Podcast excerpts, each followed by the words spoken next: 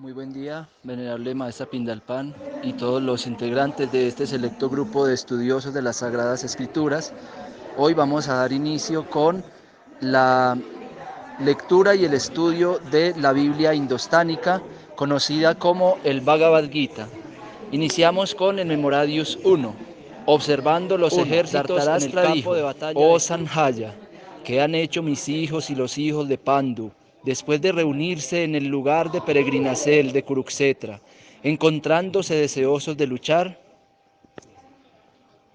Significado. El Bhagavad Gita es la ciencia teísta resumida en el Gita Mahatmya, que es la glorificación del Gita. Ahí se dice que uno debe leer el Bhagavad Gita muy escrutadora inti, con la ayuda de una persona que sea un devoto de Krishna y tratar de comprenderlo sin interpretaciones personales.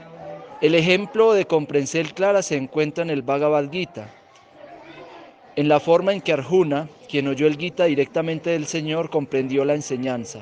Si alguien es tan afortunado como para comprender el Bhagavad Gita en esa línea, sin interpretaciones motivadas, entonces supera todos los estudios de la sabiduría védica y en verso número 2 del canto 1.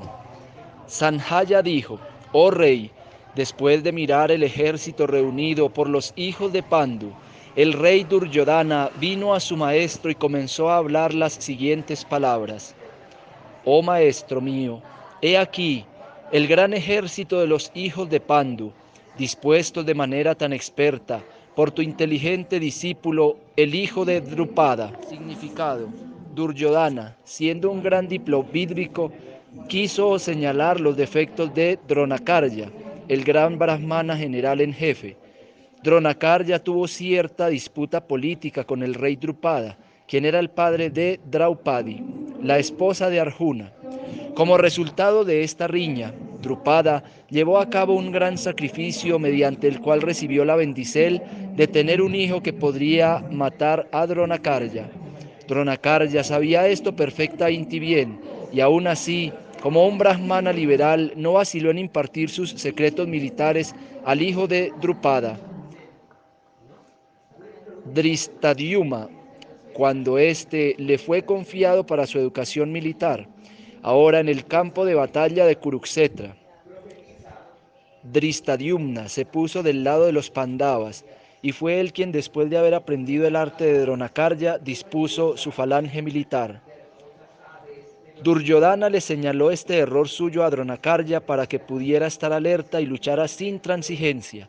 Con esto también quería indicarle que no se mostrara indulgente en la batalla contra los Pandavas, quienes eran también discípulos afectuosos de Dronakarya. En especial Arjuna era su discípulo más brillante y afectuoso. Duryodhana también le advirtió que tal lenidad en la lucha 7, o versos 4, 5, 6 y 7 de El Canto 1 o Memoradios 1. Aquí en este ejército hay muchos arqueros heroicos, iguales en la lucha a Bhima y Arjuna. Hay también grandes guerreros como Yuyudana, Virata y Drupada. También hay grandes guerreros heroicos y poderosos como Dristaketu, Sekitana, Kasirraja, Purujit, Kuntiboja y Sabia. Están el magnífico Yudamanyu, el muy poderoso Utamauja, el hijo de Subadra y los hijos de Draupadi. Todos estos guerreros son grandes luchadores de cuadriga.